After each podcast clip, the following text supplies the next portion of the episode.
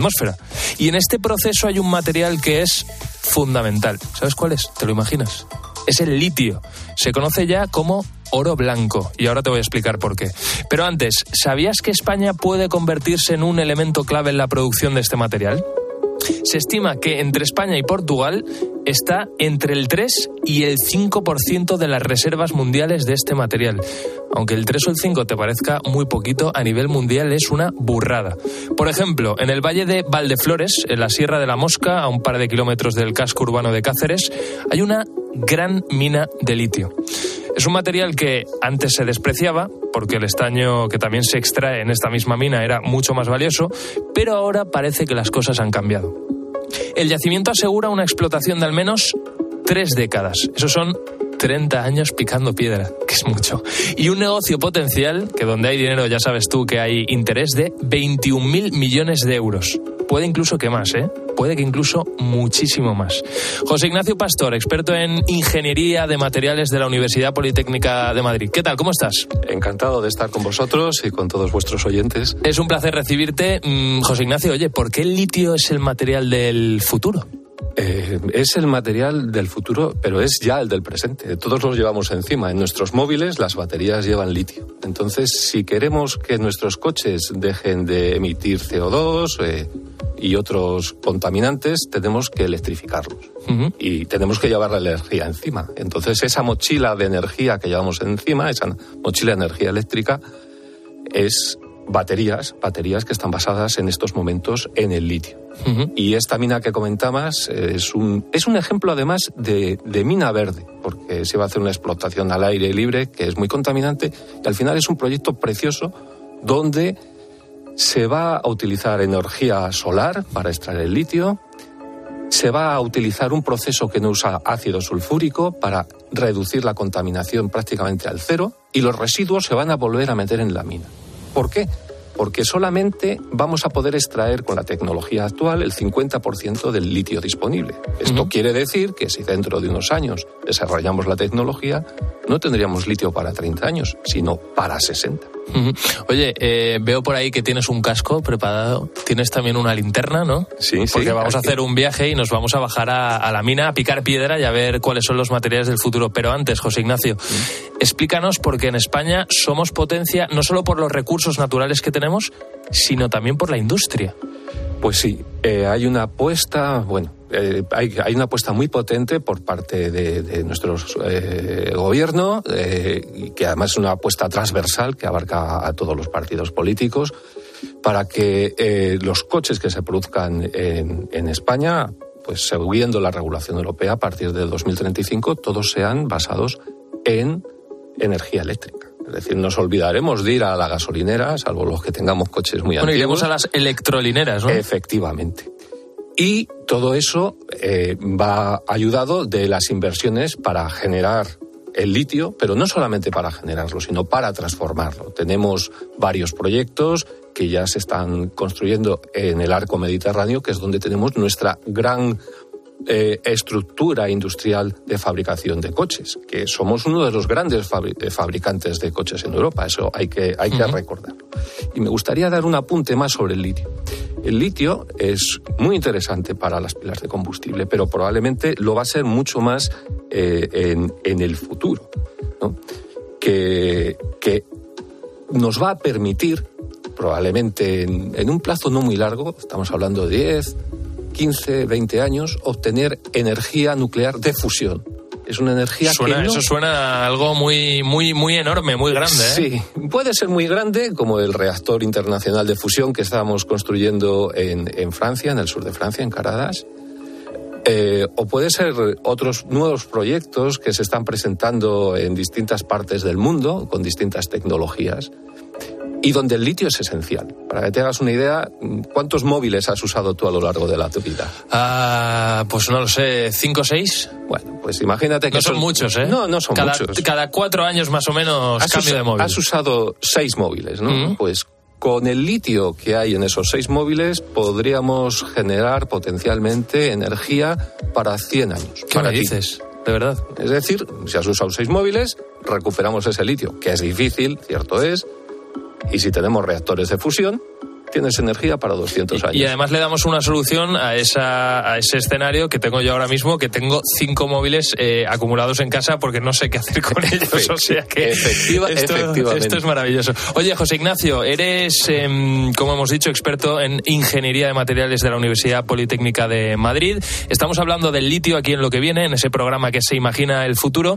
Y como nosotros somos, José Ignacio, muy de imaginar, pues vamos a imaginarnos y te voy a pedir que hagamos, que tú también hagas ese ejercicio de imaginación, que podemos teletransportarnos y ahora mismo, a la de tres, bajarnos a una mina. Y ahora enseguida vemos qué material nos encontramos. Una, dos y tres. Uy, está un poco oscuro esto, tenemos Bueno, que sí, encender. ya estamos aquí, ya estamos aquí. Llevas la linterna, ¿no? Sí, sí, sí. sí ¿Llevas ya- el casco? Sí, ¿Has cogido las botas? por supuesto. Venga, pues si te parece, vamos a empezar a picar piedra. Vamos para allá. Eh, profesor, eh, a ver, esto que he encontrado es eh, muy, muy fino. Míralo, míralo. Se me, casi que se me escapa aquí entre, entre las manos. Es casi transparente. ¿Qué es este Esto, material? esto que acabas de encontrar es una de, de las grandes revoluciones que han acontecido en los últimos 15 años. Es grafeno. ¿Y qué es el grafeno? Seguro que todo lo habéis visto. Ahora nos venden hasta colchones con grafeno. Nos están engañando. Eh, llevan un grafeno, pero no sirve para nada. Eh, también cuando escribimos con un lápiz vamos generando láminas de grafeno. ¿Pero qué es? Pues básicamente carbono, pero carbono puesto en dos dimensiones. Nosotros vemos todo nuestro mundo en tres dimensiones. Pues imaginamos una hoja de papel en la cual ponemos monedas de un euro todas iguales, las colocamos y veremos que hacen una especie de, de hexagonitos, los centros. Pues cada una de estas monedas es un átomo de carbono y tenemos una, una lámina que tiene un espesor de solo un átomo. Es decir, algo inimaginable. Eh, si, si ya un pelo es, es fino, que tiene unas, eh, una décima de milímetro, pues estamos hablando de... eh, a ver si lo digo bien. ahora No, visualmente se nos escapa de nuestra es, imaginación. Es imposible. Es, Es como imposible si ese, ese pelo lo, lo partimos en un millón de partes. Pues el eso, espesor. eso es el... Eso, eso es el espesor de una lámina de grafeno, De grafeno. absolutamente flexible. Oye, José Ignacio, se decía que este material se iba a utilizar para que aparatos electrónicos como el móvil, ordenador, teclados, que todo esto se pudiera doblar, ¿no? Por así decirlo. ¿Esto en qué ha quedado? ¿Realmente es una realidad o no? Mm, Todavía, lamentablemente, no es una realidad, pero el grafeno es un material muy nuevo. O sea, que tengamos 15 años de experiencia con él no es nada, porque es algo que se consideraba imposible. Eh, y se obtuvo de una forma muy tonta. Es decir, unos señores estaban escribiendo con lápiz, ponían un celo, extraían, iban al microscopio hasta que lo encontraron. Entonces, durante estos 15 años se ha desarrollado la tecnología para producir cantidades más grandes, a mejor precio y con distintas utilidades. Desde mi punto de vista y con todo lo que se ha escrito en los últimos años, el grafeno es un material totipotente. ¿Qué quiere decir totipotente? Qué bonita esa palabra. Sí, es como las células totipotentes, pues tendríamos un material totipotente, que lo podemos usar casi para todo. Obviamente su primer uso y más cercano puede ser el de la electrónica, es decir, tener móviles que son, como vemos en las películas de ciencia ficción, una lámina transparente Ajá. que va en, en nuestra muñeca, pero que además se desdobla, se despliega, es una pantalla gigante y es un ordenador. Todo a la vez en algo que no ocupa prácticamente nada. Estamos muy lejos de ahí, pero lo cual no quiere decir que no podamos llegar. Pero también se puede usar, yo he estado trabajando en- particularmente en cementos óseos para, para pegar eh, prótesis con hueso, eh, modificados con grafeno, para mejorar su resistencia, ciertos tipos de propiedades. Pero también se está usando en, en hormigones, eh, en todo tipo de sensorización, ya digo, eh, como materiales biológicos, porque es carbono y es compatible con nuestro cuerpo. Así que eh, yo me apuntaría a eso, totipotente, y lo veremos en los próximos años. Pero ahora no lo compréis. Si lo dices que tenéis una raqueta, un colchón con grafeno, lo que tiene es grafito, es decir, mina de lápiz. José Ignacio, fíjate, mira esa piedra que tenemos ahí a lo lejos. Uy. ¿Te fijas en, Sí, en sí. la que te estoy señalando justo? Sí, he, visto, he visto moverse ahí unos bichitos un poco pequeñitos. ¿Te parece que nos acerquemos a esa piedra? Vamos, vamos, vamos para allá. Vamos ¿Qué para allá. Venga, vamos a empezar a picar esta piedra y fíjate, José Ignacio, que yo lo que me he encontrado aquí, esos bichitos que se estaban moviendo a lo que me refería, eran pequeñitas arañas. Y lo que me estoy encontrando aquí, lo que estoy tocando ahora mismo con mi mano, es tela de araña. Y la pregunta es si esto puede ser uno de los materiales del futuro. Efectivamente. Eh, la tela de araña se empezó a poner su atención en, hace como 40 años. Es decir, la investigación requiere tiempo, la básica, hasta que llega al mercado. Y en estos momentos ya, ya estamos eh, eh, en, un momento en que somos capaces de utilizar esta tela de araña para múltiples aplicaciones. ¿Cómo qué? Pues, por ejemplo, suturas médicas. ¿Por qué? Porque la tela de araña tiene dos propiedades. Pero como si fuera una gasa, más o menos. O... No, un hilo. Ah, un hilo, directamente. Podríamos hacer gasas, pero esos hilos, eh, que tienen un diámetro muy finito, tienen dos propiedades importantes. Una, una resistencia mecánica a rotura eh, muy superior a la del acero, varias veces, pero además son capaces de deformarse elásticamente, es decir, pueden almacenar mucha energía. Eh, todo esto mm, pues nos permitiría, por ejemplo, hacer una tela de araña gigante, que, no vamos a hacer, y detener un avión comercial en vuelo. Claro, eso, eso yo sí que he llegado a imaginármelo, porque si realmente una tela de araña es capaz de detener el impacto de una abeja o de una avispa, que no podrá hacer una tela de araña enorme, inmensa, con un avión. Efectivamente es el mismo efecto, ¿no? Llega la abeja volando, ¡pum! y se queda ahí clavada, pues lo mismo con un avión, pero una tela de araña de cuántos kilómetros cuadrados. no tendría que ser de muchos kilómetros. O de mucho grosor, no lo sé. Eh, tendría, no, no, es que las propiedades, eh, tendría que, mejor que eso, tener un tramado suficientemente denso, eh, igual que el tramado que tiene nuestra ropa, pues suficientemente denso, pero no tendría que ser especialmente eh, gruesa y el tamaño, obviamente, el necesario para parar un avión. En vuelo pues no tiene mucho sentido. Ahora que estamos con estas cosas, pues igual parar drones, pero a lo mejor un aterrizaje forzoso, ¿no? Porque lo podríamos retener con ese comportamiento elástico y que vaya frenando suave. Qué interesante. Oye, José Ignacio, mientras me estabas explicando esto, fíjate que aquí al lado del material este del que estábamos hablando, me he encontrado algo parecido al, no sé, tiene una textura así como si fuera plástico. ¿Esto es un material o no? Sí, sí, esto es eh, lo que podríamos, los plásticos, eh, más técnicamente los llamamos polímeros. Eh, es un, plástico, un plástico reciclable. Es el, vamos a ver si lo pronunciamos. El ¿Cómo es el nombre? S-H-R-I-L-K. tiene un nombre muy, muy atractivo. Y, y, está hecho, o se puede fabricar a partir de pues, los crustáceos, el exoesqueleto de los insectos, la cáscara de los crustáceos, es decir, esto que normalmente tiramos pues las gambas que nos tomamos en Navidad, guardamos la cáscara de los mejillones. Ahí hay quitina y esa quitina, eh, esa mezcla de proteínas más polisacáridos, nos puede dar un polímero, un plástico que tiene una gran ventaja y es que es absolutamente reciclable, porque su origen es... Es orgánico. Orgánico.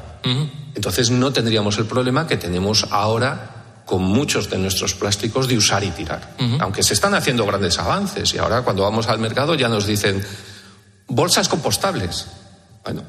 Eh, hemos, hemos, avanzado, estamos en la línea. Sí, yo muchas veces digo que los materiales es una revolución silenciosa, que nos rodea, pero que no nos damos cuenta de cómo cambiamos. Es verdad, es verdad. Oye, profesor, eh, estamos llegando al final pero te voy a pedir que hagamos una cosa. Vamos a picar más fuerte aquí, en esta piedra en concreto. ¿Te parece? Vamos, adelante. Ah, profesor, pero más fuerte, más fuerte. Vale, ahí vamos. A ver, es que hemos hecho un agujero tremendo, pero no, hemos encontrado nada, ¿no? No, no, ves nada. Eh, porque de repente te has dado de bruces contra un metamaterial. ¿Qué es eso? Pues es eh, la capa de Harry Potter. Anda, la capa de invisibilidad. Efectivamente, hemos encontrado un metamaterial. Los metamaterial son unos materiales muy divertidos, porque consiguen desviar la trayectoria de la luz.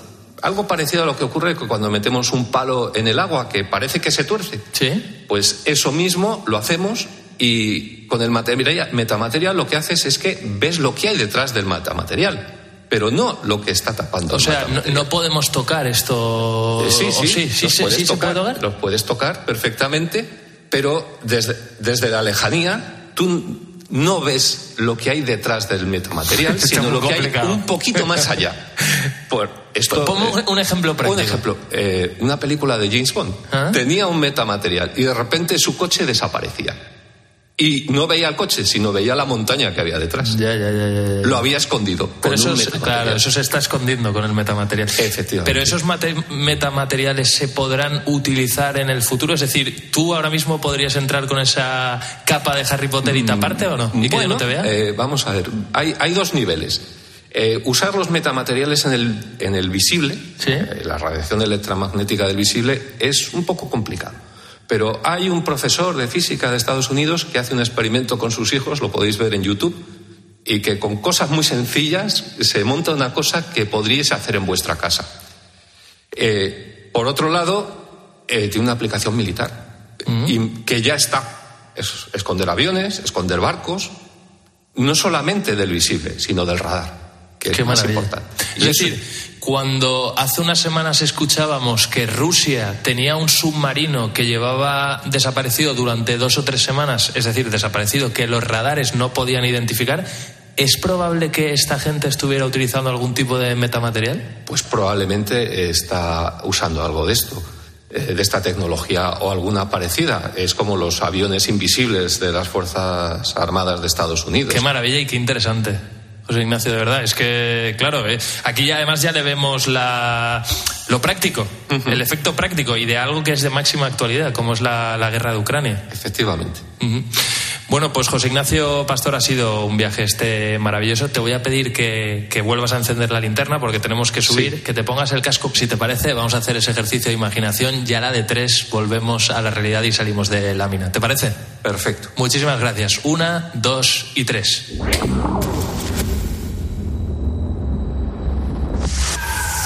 En Cope, lo que viene. José Ángel Cuadrado. Seguimos en lo que viene. Gracias por acompañarnos en este día tan especial. Un día lleno de alegría y de magia. Y fíjate, no sé si le conoces, si te suena, pero Arthur Clarke escribió ya hace unos cuantos años que cualquier tecnología lo suficientemente avanzada era indistinguible de la magia.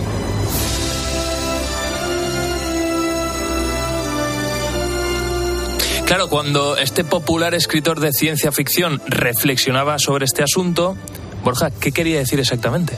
Pues yo creo que lo que quería decir es que eh, eh, um, el ser humano lo que, lo que busca y lo que desea eh, siempre es una constante búsqueda y a veces solamente el, el resultado, la respuesta es la magia. Y la tecnología lo que está haciendo es hacer que esa magia se haga realidad. Claro, Borja, si te pregunto sobre este tema es porque evidentemente tú mismo le habrás dado muchas vueltas a esta afirmación de Clark, mm, entre otras cosas porque a ti te toca muy de cerca. Es un gustazo recibirte aquí en lo que viene. Te voy a presentar placer, a todas claro las que sí. personas que nos están escuchando ahora mismo. Borja Montón, estás al frente del canal de YouTube Domina la Magia, que es un exitazo. Te felicito. Muchas Yo soy gracias. suscriptor de, de ese canal. Eres director del Instituto de Magia y además también eres ilusionista profesional y es. presidente de la Sociedad Española de Ilusionismo en Madrid. Efectivamente. Oye, ¿podríamos decir, Borja, que sin la tecnología muchas de tus ilusiones a día de hoy serían imposibles? Hay algunas que sí que se utiliza la tecnología, pero sobre todo para, no, no tanto como el secreto del efecto, sino para apoyar y que la experiencia del, del espectador sea mucho mejor. Por ejemplo, el, util- el utilizar cámaras para hacer juegos de magia con objetos mucho más pequeños que sin la ayuda de una cámara no podría ser posible y hacer que la experiencia de los espectadores sea mejor, ¿no? Porque hay ciertos juegos que en pequeño, que son con objetos pequeños, que son increíbles y por estar en un escenario no deberían poder tener que perdérselo los espectadores. Entonces, utilizo mucho el apoyo de las tecnologías para que la experiencia sea mucho mejor. Aunque, por supuesto, hay algunos secretos que no puedo desvelar que sí que utilizamos tecnología. Como escucháis, hoy en lo que viene nos vamos a adentrar en un mundo, especialmente a mí me, me gusta mucho, es un mundo apasionante, tecnología, ciencia, futuro en el mundo de la magia.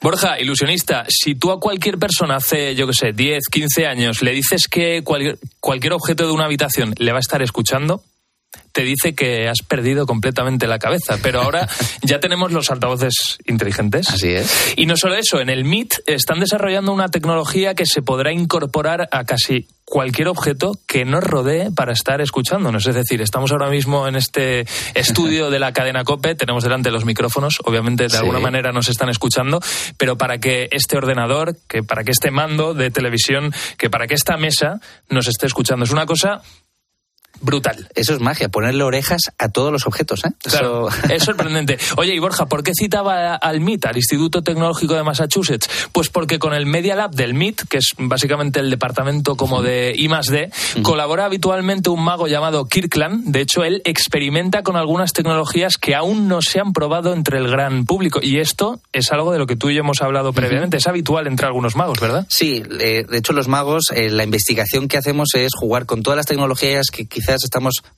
por decirlo de alguna manera, nos adelantamos a que el público general, la masa, se, se conozca, por ejemplo, algunas cosas. Ahora mismo el desarrollo de las inteligencias artificiales está en expansión y menos mal que todavía la gente no conoce estas inteligencias del todo, porque es que lo que hacen esas inteligencias artificiales son realmente magia.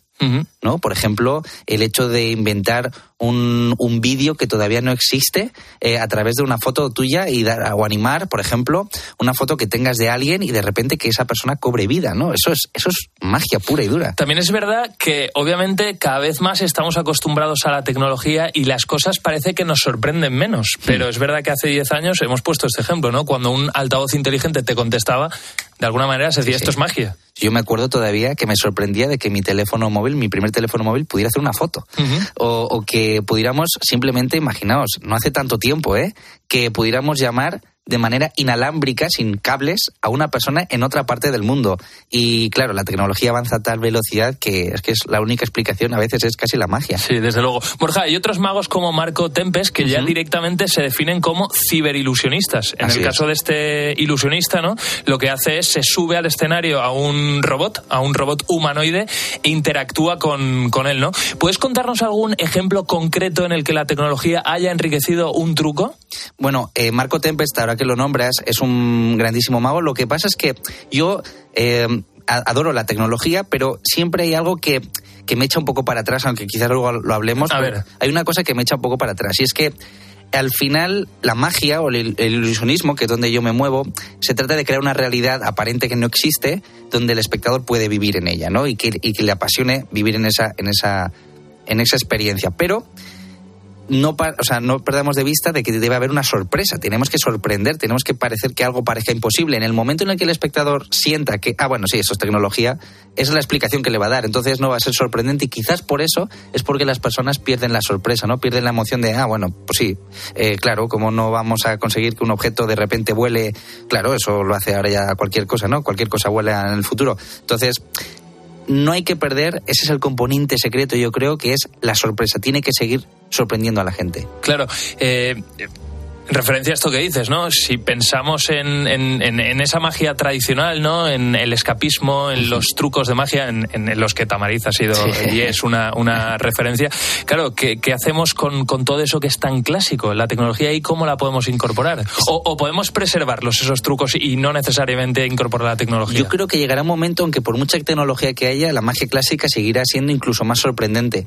Porque será un método de explicación, la tecnología será un método de explicación de te voy a leer la mente eh, sí, mm, claro, hay un, te puedes hay un dispositivo y te pones en el cerebro y ya te está leyendo lo que estás diciendo. De hecho, ahora hay una inteligencia artificial que te conectas unos cables al cerebro y son capaces de reproducir las imágenes que tienes en tu cabeza. Eso es, o sea, eso es increíble. Pero claro, si de repente digo, no, no, pero sin cables. Ah, no, no, sin cables, ¿cómo lo haces? Entonces creo que la magia clásica creo que nunca va a morir, porque al final eh, lo que están haciendo esos juegos clásicos no dejan de ser eh, experiencias para seguir cumpliendo los deseos y, las, y, lo que el ser humano siempre ha deseado. Entonces, yo creo que la magia clásica no va a morir nunca. Mm. Borja, los magos, los ilusionistas, eh, ilusionistas, al final vais a tener que ir un paso por delante de la ciencia, de la tecnología, del progreso. yo soy un habitual de los shows de magia porque, porque me encantan, me apasionan. Tú ahora mismo, por cierto, tienes uno, ¿no? Así sí, es en Gran Venga, Vía. haz promo. Vale, estoy en, en todos los sábados a las doce y media del mediodía en el Teatro Arlequín de Gran Vía, con un espectáculo súper emocionante, con un poco de magia moderna. No es tecnológica, pero sí es magia moderna para conseguir pues que la gente que vaya a ver el espectáculo se acabe emocionando, inspirando y sobre todo salga con muchísima con las pilas cargadas, por decirlo así. Y bueno, de hecho, me encantaría hacer un juego de magia contigo. ¿sí Oye, ¿Te parece, José? esto no me lo esperaba. Sí, venga, ¿Sí? vamos a... Sí, sí, Mira, claro, por y- supuesto. Y no sé si sabes que, bueno, ahora pues eh, WhatsApp tú puedes eliminar los, los contactos y tal, Sí. pero ¿no te ha pasado alguna vez de enviar un correo, Sí. un, e- un email y de repente decir, ay, que me he confundido, que no debería haberlo enviado, pero claro, ya lo has, ya te has perdido, Ya está, está. enviado. Sí. Pues yo he preparado un correo Vale. que sea imposible de, de modificar porque es un correo, entonces te lo voy a enviar. Eh, A tengo aquí en un papel tu eh, que me has dado antes, tengo aquí en un papel Sí. tu correo, lo voy a poner para que no decirlo no, y no decirlo, ¿vale? Aquí te voy a enviar, ¿vale? Porque este correo, ahí está, Vale, voy a coger Ya el está. móvil yo. vale, no lo abras, simplemente confírmame que te ha llegado el correo, Vamos ¿vale? a Ya ver. te lo he enviado, Aquí está... Borja Montón. no lo abras, ¿eh? Lo tengo, tienes un email. Vale, tienes un email, ¿qué dice el asunto? Ah, tienes un email y yo lo único que puedo leer es José, te envío las fotografías que tomé. Tres puntos suspensivos. Y ya no sabes qué más pone. Bueno, Nada más. pues yo te he enviado ese correo porque he tenido un sueño. A ver. He tenido un sueño eh, de algo que me ibas a decir tú. Eh, y este sueño tiene que ver eh, con un día. Es un día concreto, es un Vale. viaje a un lugar, ¿vale? Entonces, ese viaje empieza un día concreto. ¿Qué día crees que yo he soñado que empezaba ese viaje? Un día del, del año. Yo estaba pensando en mi cumpleaños. ¿Cuándo es tu cumpleaños? El 26 de abril. el 26 de abril. No te lo vas a creer, pero el mío es el 29, por solo tres días. ¿eh? Cago en la leche. Por eso, por eso yo sabía que era una, una fecha especial. No abras todavía el correo. ¿eh? Vale. Eh, el 26 de abril. Y claro, el 26 de abril tú estás en la cama y de repente un día te despiertas, ¿vale? Sí. O, o- o te acuestas. Es, suena la alarma. ¿Qué hora pone la alarma? Ahora mismo las 7 de la mañana. Las 7 de la mañana, pero con algún número, las 7, porque siempre a veces dejamos un poco que, corra, que corra el tiempo. 7 y cuarto, venga. Las siete y cuarto. Sí. Muy bien. Eh, pero ha llegado el momento de que nos digas qué lugar era ese el que yo estaba soñando ir. ¿Dónde estabas soñando Sí. que ibas a ir? Sí. ¿A qué ciudad del mundo? Cualquier ciudad del mundo. Eh, Valencia. Valencia. Fíjate que había ciudades en el mundo y eliges Valencia. Valencia. ¿Eres eres de allí? ¿Tienes familia? Soy de Valencia, Ah, sí. mira, mira, Sí, de sí. Valencia. Pues no te lo vas a creer, pero el día, he soñado, he tenido un sueño que el día 26 de abril, a las 7 y cuarto de la mañana, eh, iba a ir a Valencia. Y le tuve que hacer unas fotos a- al despertador, hecho porque me desperté muy pronto, y me desperté un poco más tarde, pero ese día me desperté a las 7 y cuarto. Yo te envié un correo hace un rato que no, ves que no he podido hacer nada, Nada, en absoluto. nada, nada. Las Eh, dos manos las tienes al aire sí, sí, sí. y no, no tienes el móvil encima, nada. Es el momento, es el momento de que abras el correo A ver. y que leas qué pone en el correo.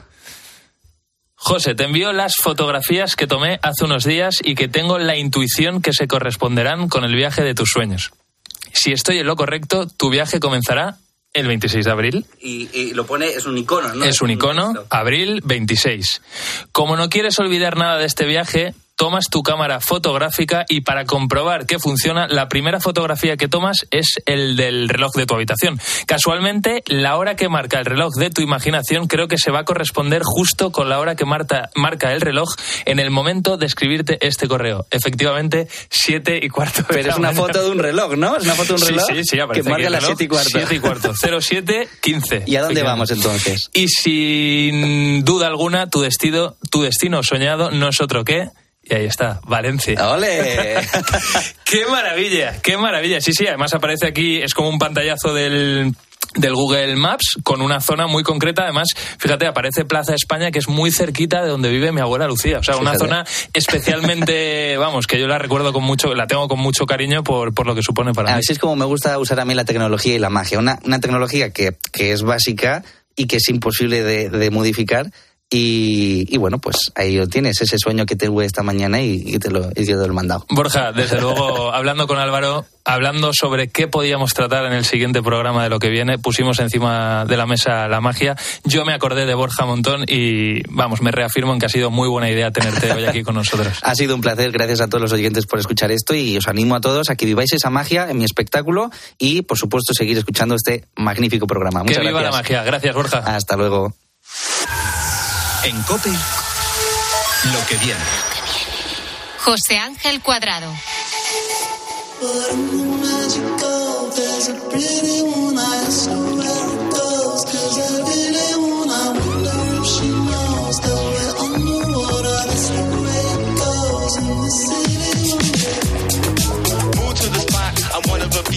Predecir algo significa anunciar por revelación, ciencia o conjetura algo que ha de suceder.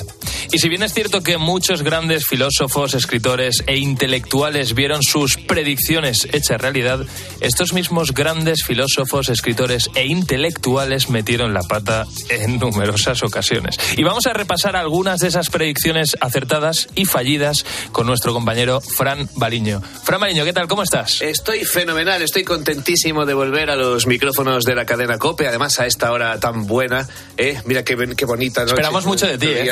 Sí, bueno, no te esperes tanto tú, que tú ya sabes que estamos a mil cosas ahora mismo con mil producciones, estamos mejorando muchísimas cosas en la cadena COPE y muy pronto nuestros oyentes lo van a poder disfrutar. A Esto va ver, ser vamos muy a guay. centrarnos en esto, Fran, que a veces te me vas. Me voy, me voy, me voy. Además tenemos muy poquitos minutos, así que mira, vámonos ya directamente al siglo XVI, por favor.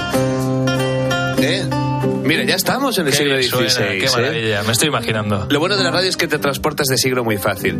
Un poco de música renacentista francesa y listo, porque en esa época Michel de Notre Dame, más conocido como Nostradamus, escribió sus 942 profecías. Una que- detrás de otra. Una detrás de otra, además le salieron del tirón, ¿eh? No te pienses tú que, que fue cosa así de, de muchos tiempos, muchos meses. No, no, rápido, rápido. Y le iban saliendo más. Le pedía a la gente, mame más profecías. Y el tío, venga, toma más.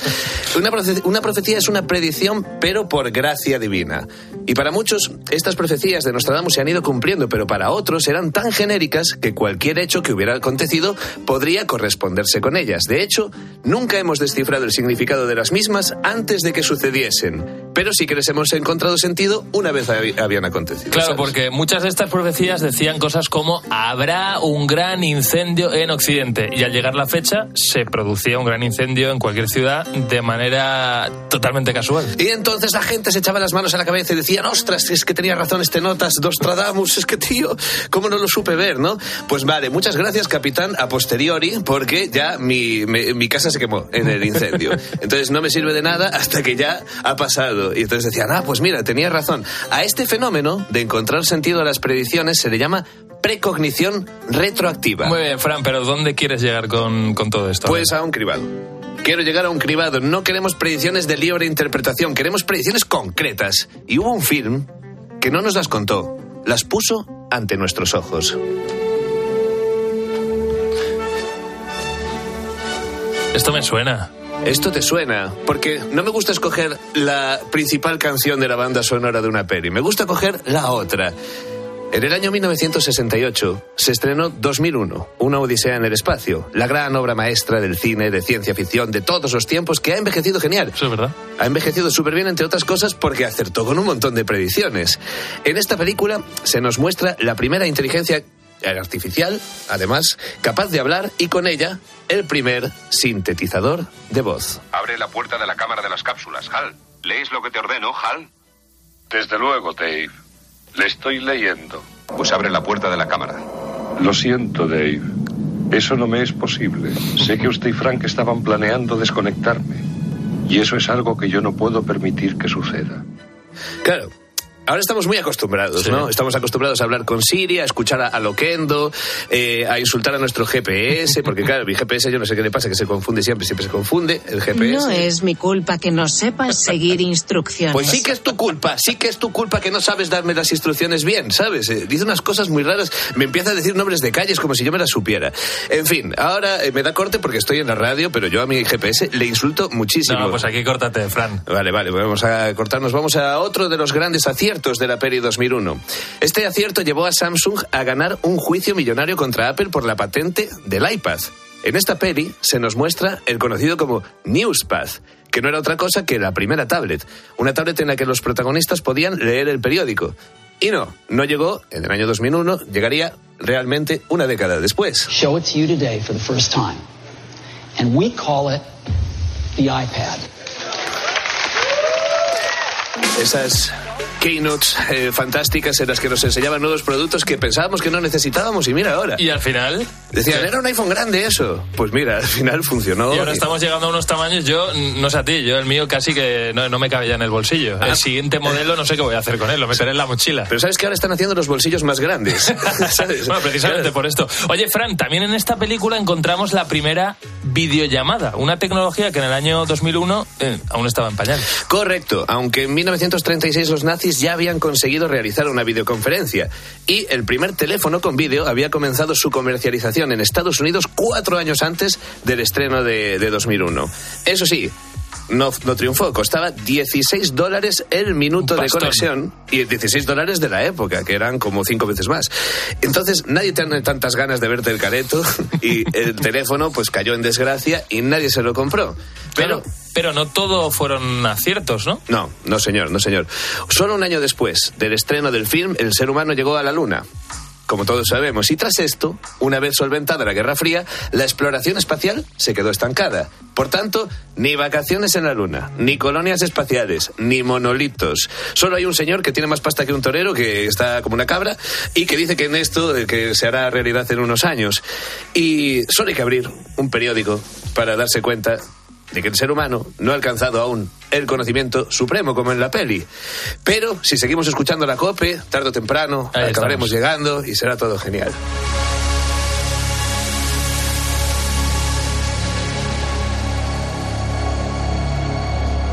Esto nos ayuda a introducirnos en el siguiente espacio del que queremos hablar, porque ha habido otros films, otras películas que nos han enseñado el futuro. Por ejemplo, Blade Runner nos planteaba un 2019 absolutamente cyberpunk, con grandes macroestructuras, robots indistinguibles de las personas, carteles de compañías de videojuegos como Atari, que ya no existen. Ya no existen. Y por supuesto, el sumum de las predicciones fallidas, que son los coches voladores. Introduzca su licencia. Sí, sí, un minuto. Bienvenido a bordo, señor Dallas. Solo le quedan cinco puntos en su licencia. Sí, gracias por recordármelo. Que tenga un buen día. ¿Por qué no? Y me encantan esos soniditos que hacen los coches voladores en las películas. Empiezan como, "Uh". Son muy chulos. Y de hecho, los coches eléctricos actuales están intentando imitar estos sonidos tan bonitos para sonar. así. ¿Llegarán o no llegarán a eso? Yo creo que sí, porque al final es poner un altavoz y un sonido guay. Creo que Hans Zimmer estaba trabajando precisamente en, en el sonido de un, de un coche cuya marca comercial no voy a revelar ahora mismo. Pero bueno, volvemos a las pelis del futuro y es que todas cometen el mismo error, todas ponen coches voladores. Blade Runner acertó en que el mundo iba a estar contaminadísimo, pero la caga metiendo coches voladores. Regreso al futuro acertó con los hologramas, las gafas de realidad virtual, pero la caga con los coches voladores. El quinto elemento acierta con la globalización y las balas teledirigidas, pero no vale, porque aún quedan dos siglos para llegar a la época del quinto elemento. Quizá Luc Besson esté en lo cierto, nunca se sabe. Y para entonces ya podríamos tener coches voladores. De hecho, esta misma semana han comenzado las pruebas en Dubai del que podría ser el primer modelo comercial, el Xpeng X2. Qué bien suena. Este es, eh, va a ser espectacular. Es un biplaza, es parecido a un dron y A alcanza ver, los... otra vez, otra vez el modelo. Xpeng X2. Te lo sabes. Eh, ahí está. Eh, bueno, se parece a un dron, es estilo dron. eh, ya hemos visto varios taxis, varios prototipos de taxis como este. Este, en, en este caso, alcanza, el Xpeng X2 alcanza los 130 kilómetros por hora. Y yo no me subiría a él ni aunque me pagasen. ¿A qué modelo? Al Xpeng X2 Vale. no recomiendo subirse. 130 kilómetros por hora. No deja de ser un dron. Yo tardé 10 segundos en estrellar un dron. A mí me dejaron Eso un lo dron vas a un día. tener siempre en tu notita de gastos, ¿eh? Me da, me da Sí, mucho sí. miedo haber Sí, sí. estrellado ese dron. No, ya la COPE no va a confiar en mí para pilotar más drones. Eso lo pero tenemos bueno. apuntado. Pero quién sabe, en un futuro, cuando ya salga el Xpeng X2, habrá mejorado muchísimo esa tecnología y quizá sea apta para gente como yo. Sin embargo, para mí, la predicción que más me fastidia que no se haya hecho realidad de todas estas A ver. películas es esta. Niña, espera, espera. Necesito me prestes tu aeropatín. Ahí está. El aeropatín. Eso sí que me pareció revolucionario. Llevo queriendo un aeropatín todo este tiempo y no, parece que esté en, eh, en ninguno en producción. Habían salido varios vídeos fake que nos indicaban que ya existían Falso, aeropatines, falso, pero falso. todo eso acabó siendo un bluff. Incluso el propio actor que hace de Doc salió promocionando uno que al final era un troleo de internet. Y nos queda muy poco tiempo. Y no hemos hablado de la predicción fallida por excelencia. ¿Se te ocurre cuál puede ser? Ah, no. Venga, pues vámonos ya al año 1999.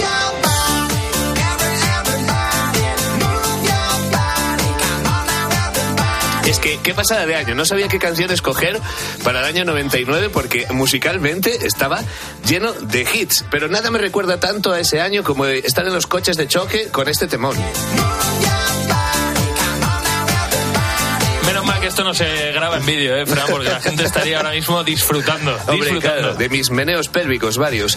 Mira, eh, en este año nos encontrábamos ante un posible apocalipsis tecnológico. Me refiero, por supuesto, al efecto 2000. ¿Tú te acuerdas del efecto Me 2000? acuerdo, me acuerdo.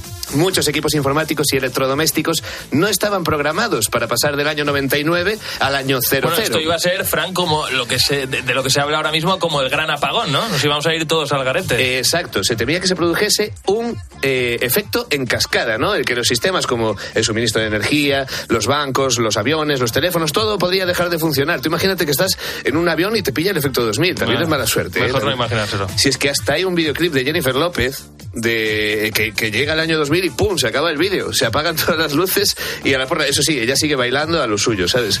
En fin, hubo unos cuantos problemas, ¿eh? Al final. Cuando llegó el año 2000, solo unas cuantas centrales nucleares, por cierto, dos centrales nucleares españolas tuvieron que resetear sus sistemas, hubo errores en algunos pagos con tarjetas de crédito, hubo máquinas que no te permitían comprar el bonobús eh, y muchos relojes volvieron al año 1900 y otros relojes volvieron al año 1910. Pero de verdad, no me estás tomando el pelo, ¿no? No te estoy tomando el pelo, se pasaron de rosca y volvieron a empezar. Como no sabían qué hacer, pues re- se reiniciaron. Y volvieron a 1900 y a 1910. No sé por qué, los relojes digitales tendían Curioso. más a volver al 1910 que al 1900.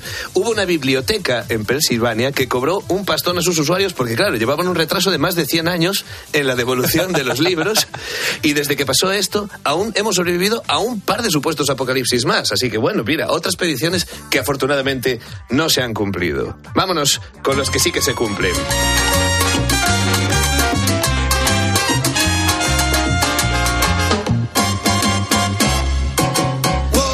Que cómo nos gusta equivocarnos. De hecho, los únicos que parecen acertar en todas sus predicciones son los Simpson. Los Simpson predijeron en el año 94 el autocorrector de texto. Predijeron el smartwatch en el año 95 en el capítulo que Lisa se va a casar ¿Es con un chico inglés, con Hugh. Eh, Homer descubre el bosón de Higgs, la partícula de Dios, en el año 98 cuando intenta imitar a, a- a Edison y convertirse en un inventor. Pues sin querer la, la descubre y tiene la ecuación puesta en, en una pizarra en ese capítulo. Sin duda, los Simpson nos darían para una sección aparte que me encantaría traer de Pero- pronto a lo que viene, pero nos vamos, porque vamos justísimos de tiempo. Así que, ¿qué predicciones actuales podríamos ver Esa es la gran pregunta. en un futuro. A ver. Vamos allá.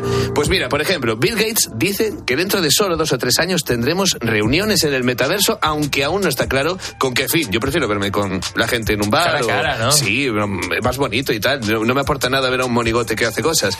Pero bueno, en principio, dentro de tres años estaremos allí reunidos y disfrutaremos de, de sus posibles ventajas. Nuestro smartwatch será nuestro médico y podremos detectar el Alzheimer en un análisis de sangre. Hombre, esto es una maravilla si se cumple. Ojalá que se cumpla. Detectarlo de manera precoz posiblemente consiguiese abrir un camino hacia la cura definitiva. Mm, hay un nombre que a mí me suena que estará aquí. Elon Musk. Algo seguro que tiene este tío. Este tío tiene cosas. Este tío, ya sabes, bueno, ya sabes que yo tengo muchas opiniones diversas sobre él. Por un lado es admiración, por otro lado me parece que está como una regadera. Bueno, en el fondo lo está. Elon Musk afirma que el ser humano llegará a Marte dentro de solo siete años, cosa que parece cada vez menos probable a medida que van avanzando los meses y se le van cayendo los cohetes y le van explotando, porque claro, te ponen cuando aterriza, pero no te ponen la imagen de cuando explota dos minutos después en los vídeos de Tesla. También apuesta, bueno, de Tesla, de SpaceX, también apuesta por las criptomonedas, eh, ahora que la criptomanía justo está desapareciendo y lo que sí podría tener más sentido es el uso de los chips neuronales, chips que permitirían a personas con lesiones cerebrales retomar el control de la movilidad en su cuerpo. Que eso es una maravilla y sí que es verdad que ya han empezado a desarrollarse proyectos que están teniendo los primeros resultados. Y seguro que vamos a seguir hablando de esto muchísimas aquí en lo que viene. Son millones de personas, además, las que creen que de aquí a 20 años ya no serán necesarios los taxistas o los camioneros, que sabemos que hay muchos ahí escuchándonos. Pues mira, te vas a poder eh, tranquilizar y vas a poder descansar un montón porque la conducción totalmente autónoma, según estos expertos, está a la vuelta de la esquina. Yo creo que aún le quedan unos cuantos añitos, ¿eh?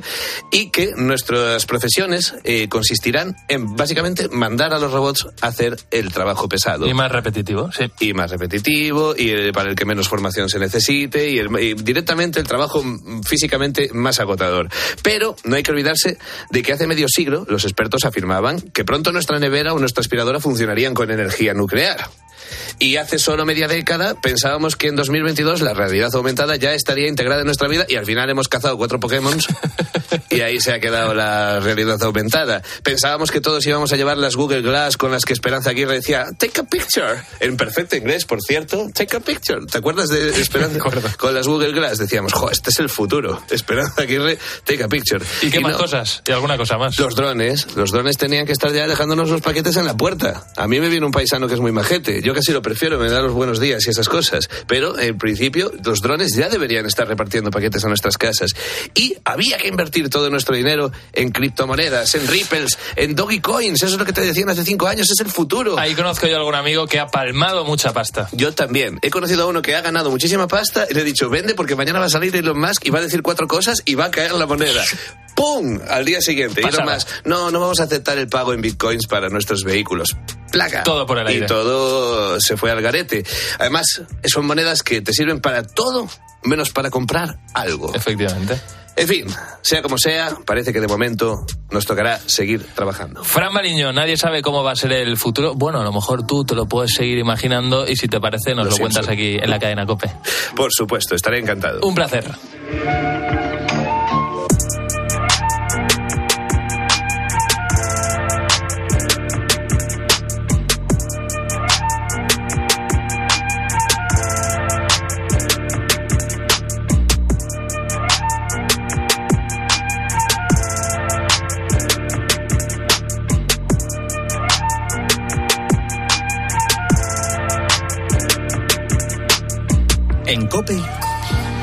Lo que viene.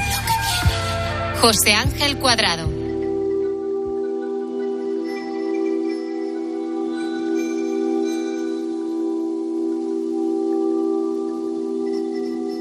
Terminamos por hoy. Toda la información, todo el entretenimiento continúa en Cope. Pero antes quiero contarte una pequeña historia, una historia que a mí sin duda me ha emocionado. No sé si coincides conmigo en que para uno hay dos personas muy especiales en, en su vida. Un abuelo y por supuesto también un hijo. Lo han sido desde luego para Alberto. Para ellos y por ellos, Alberto lleva más de 20 años investigando sobre su propia enfermedad, una espondilitis anquilosante.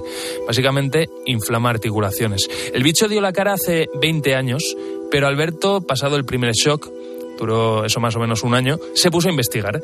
Él, ingeniero industrial, su actual mujer, hace 20 años era su novia, bioquímica. Eso sin duda la ayudó. La cuestión es que mientras se preparaba el doctorado sobre otra cosa, empezó a recopilar información, a estudiarse a sí mismo, a experimentar con su cuerpo. Fíjate, cuando Alberto le diagnosticaron el mismo ató cabos y se dio cuenta de que su abuela seguramente también sufría lo mismo que él. Le hicieron pruebas porque él se puso muy pesado y efectivamente. Así que Alberto ya tenía una razón más para averiguar, para seguir investigando. Y claro, desde entonces han pasado los años, Alberto y su mujer se han hecho mayores y han tenido dos niños, Daniel y Evan. La espondilitis anquilosante es hereditaria, así que ahora Alberto tiene dos razones más para seguir estudiando. Como el amor mueve el mundo, como el amor por los nuestros mueve el mundo, esa investigación de Alberto se ha convertido en un proyecto médico que ahora mismo ayuda con la alimentación a más de mil personas. Nos gustaría ayudar a combatir la obesidad infantil, parar esta tendencia alcista de enfermedades metabólicas como la diabetes tipo 2, obesidad, síndrome metabólico, que cada vez afectan a más personas, eh, joder, pues nos daríamos por satisfechos, ¿no? Porque si conseguimos eso, eh, estoy seguro que llegarán en cascada como una consecuencia de ese verdadero eh, sueño, te diría, ¿no? Eh, que perseguimos en Glucovibes. Su proyecto se llama, ya lo has escuchado, Glucovibes, y puede que este nombre mm, te suene. Se ha hecho muy famoso hace muy poquito porque el ya ex seleccionador nacional, Luis Enrique, habló de él en uno de sus streams. ¿Veis este parche que tengo aquí? Un parche que indica la glucosa, es decir, el nivel de azúcar en sangre en función de lo que haya comido. Se llama Glucovibes, muy interesante para todo aquel que le guste la salud. Os lo recomiendo. Qué curioso, ¿eh? ¿Verdad? Luis Enrique, un deportista de alta intensidad, de élite, recomendando esta tecnología de la que ya te hemos hablado aquí en lo que viene hace unas semanas. Así que lo volvemos a recomendar, claro que sí. Hasta aquí este programa muy especial de lo que viene. Gracias por acompañarnos durante estas dos horas apasionantes. Esperemos que hayas disfrutado. Recuerda que puedes escucharnos todos los domingos de 5 a 6 de la madrugada, justo antes de la mañana del fin de semana y después de la noche del grupo Risa. Esto es lo que viene, nos seguimos escuchando en Cope, en cope.es y en las redes sociales. Que tengas una feliz Navidad. Adiós. En Cope, lo que viene. José Ángel Cuadrado.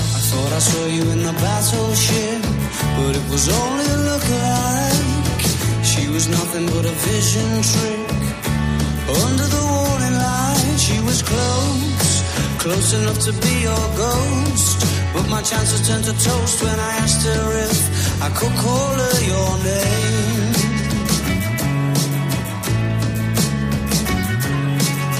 I thought I saw you in the rusty hook, huddled up in a wicker chair.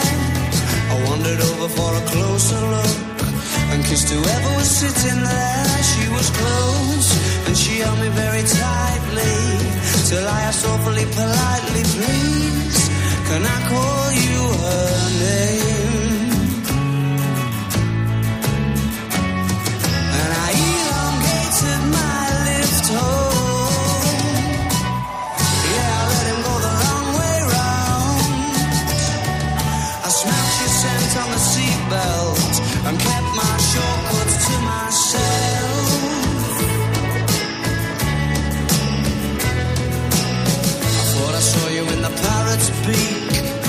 Messing with the smoke alarm.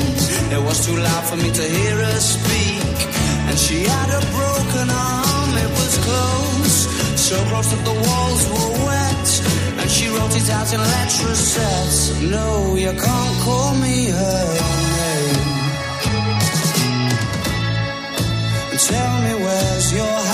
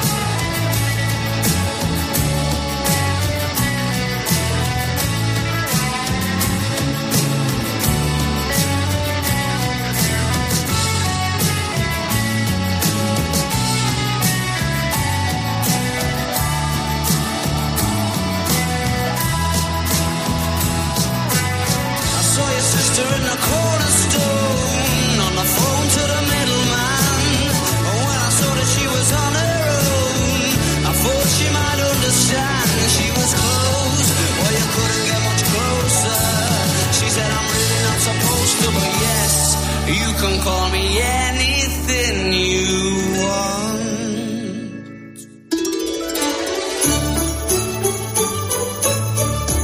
En Cope vivimos contigo la alegría de la Navidad. Me gusta Cope, porque siempre que pasa algo, me lo cuentan. ¿Por qué hay que atender ese dato? Porque ahí se engloban todos los contratos fijos, discontinuos. Porque tienen el mejor equipo de deportes. Ha quedado declarado el estado de felicidad en el estudio central de la COPE. Y porque me acompaña y me río muchísimo cuando salgo a correr y voy escuchando Cope. Cope es más que una radio. También en cope.es y en tu móvil. Si eres profesional de la construcción o la reforma, en Leroy Merlin estamos contigo, con más productos, más stock y mejores precios. Además, te ofrecemos más de 120 tiendas en todo el territorio nacional con horarios especiales de apertura desde las 7 de la mañana y un equipo de asesores para empezar la jornada contigo y con tu negocio. Únete al Club Pro y descubre muchas más ventajas. Leroy Merlin, ahora más pro. El futuro de Siria, castigada por una guerra olvidada que dura ya más de 11 años, está en manos de los más jóvenes. La Iglesia Católica allí quiere ofrecerles oportunidades para animarles a permanecer, fortalecer la presencia cristiana y ayudarles a reconstruir su nación. 500 jóvenes cristianos estudiarán en la universidad en Damasco si tú les ayudas. Esta Navidad, con COPE y ayuda a la Iglesia necesitada, enciende tu luz por Siria. Llama ahora al 917259212 o dona en ayuda a la Iglesia necesitada la supervivencia del cristianismo en Siria también depende de ti. Escuchas Cope. Y recuerda, la mejor experiencia y el mejor sonido solo los encuentras en cope.es y en la aplicación móvil. Descárgatela. La Revolu Plus, Ocasión Plus. 7000 coches con descuento de hasta el 30%. Ahora es el momento. No dejes escapar esta oportunidad irrepetible. Ocasión Plus, ahora más cerca que nunca. 55 centros a nivel nacional. Localiza tu centro más cercano en ocasiónplus.com. Abierto sábados y domingos. ¿Crystal Crack? Crystal Box. ¿Crystal Crack? Crystal Box. En Crystal Box tramitamos todo con tu seguro para que la reparación o sustitución de la luna de tu coche sea rápida, simple y no te cueste nada. Llama al 926-2600 o entra en crystalbox.es. ¿Crystal Crack? Crystal Box. Si vas a viajar en avión, recuerda que el viaje comienza en tu móvil. Descárgate ya la app de AENA. Pide tu comida, realiza tus compras sin moverte de casa y recógelas al llegar al aeropuerto. Además, reserva tu plaza de parking, accede a información de vuelos y mucho más. Ahora con la app de AENA el aeropuerto está en tu móvil. AENA, aeropuertos para ti. No solo se trata de saber lo que pasa. Hemos conocido un fraude que nos ha llamado la atención y en el que podemos caer cualquiera de nosotros. Muchos vecinos que tenían aparcados sus coches en la calle se encontraron una multa. Sin embargo, todo era falso. Sino de entender por qué pasa y cómo te afecta. Acláranos en qué consiste exactamente este fraude mediante el código QR. Si tú encuentras ese tipo de multa bien montada, pues es clonar la página de ayuntamiento donde por pronto pago. De lunes a viernes, de 1 a 4 de la tarde, en medio Mediodía Cope, Pilar García Muñiz te da todas las claves para entender lo que sucede a tu alrededor.